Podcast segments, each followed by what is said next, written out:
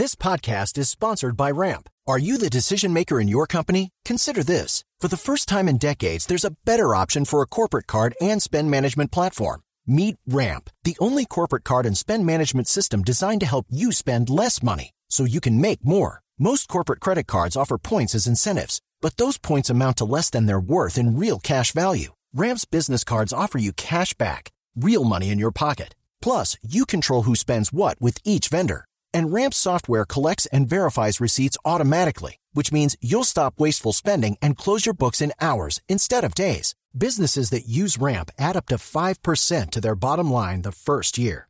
If you're a decision maker, adding Ramp could be one of the best decisions you've ever made.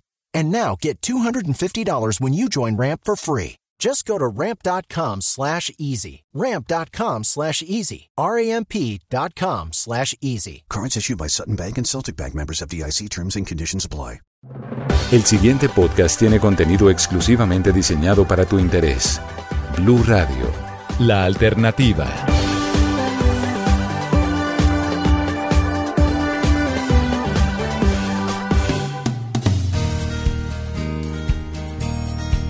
No tiene presentación que las propuestas de gobierno de los candidatos o candidatas a la presidencia de la República no contemplen propuestas claras sobre conectividad, reglamentación de plataformas digitales, modernización del Estado, talento 4.0 o emprendimiento.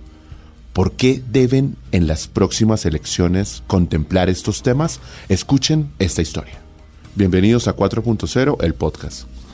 Un candidato me preguntó, previo a una entrevista de nuestras acostumbradas secciones con candidatos presidenciales, si estaba de acuerdo con él en que hablar de economía digital, innovación o emprendimiento no daba votos.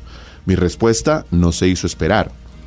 Usted, candidato, les va a hablar a millones de jóvenes que encontraron en el emprendimiento un refugio para salir adelante, generar empleo, o crear valor a través de soluciones, en muchos casos tecnológicas, de hecho, a problemas recurrentes de nuestra sociedad. Recordemos que Colombia, como América Latina, está llena de desafíos y si algo caracteriza a los emprendedores es su capacidad de enamorarse de los problemas. Pero también les va a hablar, candidato, insistí, a los miles de microempresarios que viven en la informalidad o que acaban de formalizarse con todo el esfuerzo y que sienten muy difícil continuar por las cargas tributarias o los pagos de industria y comercio, la renovación de las cámaras de comercio o los trámites, ojo, los trámites, con sus respectivos costos de las licencias o permisos de funcionamiento que exige el Estado. Lucky Land Casino asking people what's the weirdest place you've gotten lucky? Lucky? In line at the deli, I guess. Aha, in my dentist's office. More than once, actually. Do I have to say? Yes, you do. In the car before my kids' PTA meeting. Really? Yes. Excuse me, what's the weirdest place you've gotten lucky? I never win and tell. Well, there you have it. You can get lucky anywhere playing at LuckyLandSlots.com. Play for free right now. Are you feeling lucky? No purchase necessary. Void where prohibited by law. 18 plus. Terms and conditions apply. See website for details. Y por supuesto, lo escuchan los millones de jóvenes que están recién graduados de carreras profesionales o programas tecnológicos y no encuentran empleo, aunque leen los titulares que escribimos todos los días y en los que contamos que la industria de la economía digital no encuentra más de 150 mil personas para que trabajen como programadores, testeadores o ingenieros, además mejor pagos que el resto de los oficios. Y saben también quiénes más lo escuchan, cientos de miles de taxistas y otros cientos de miles de conductores de carros particulares que están a la deriva por el funcionamiento de unas plataformas de movilidad que probablemente llegaron, como casi todo en la pandemia, para quedarse y que reclaman reglas claras, una nivelación de la cancha, la corrección de las fallas del mercado y sobre todo un servicio al cliente donde hay otros cuantos millones de usuarios sintonizados esperando ser el centro de la discusión.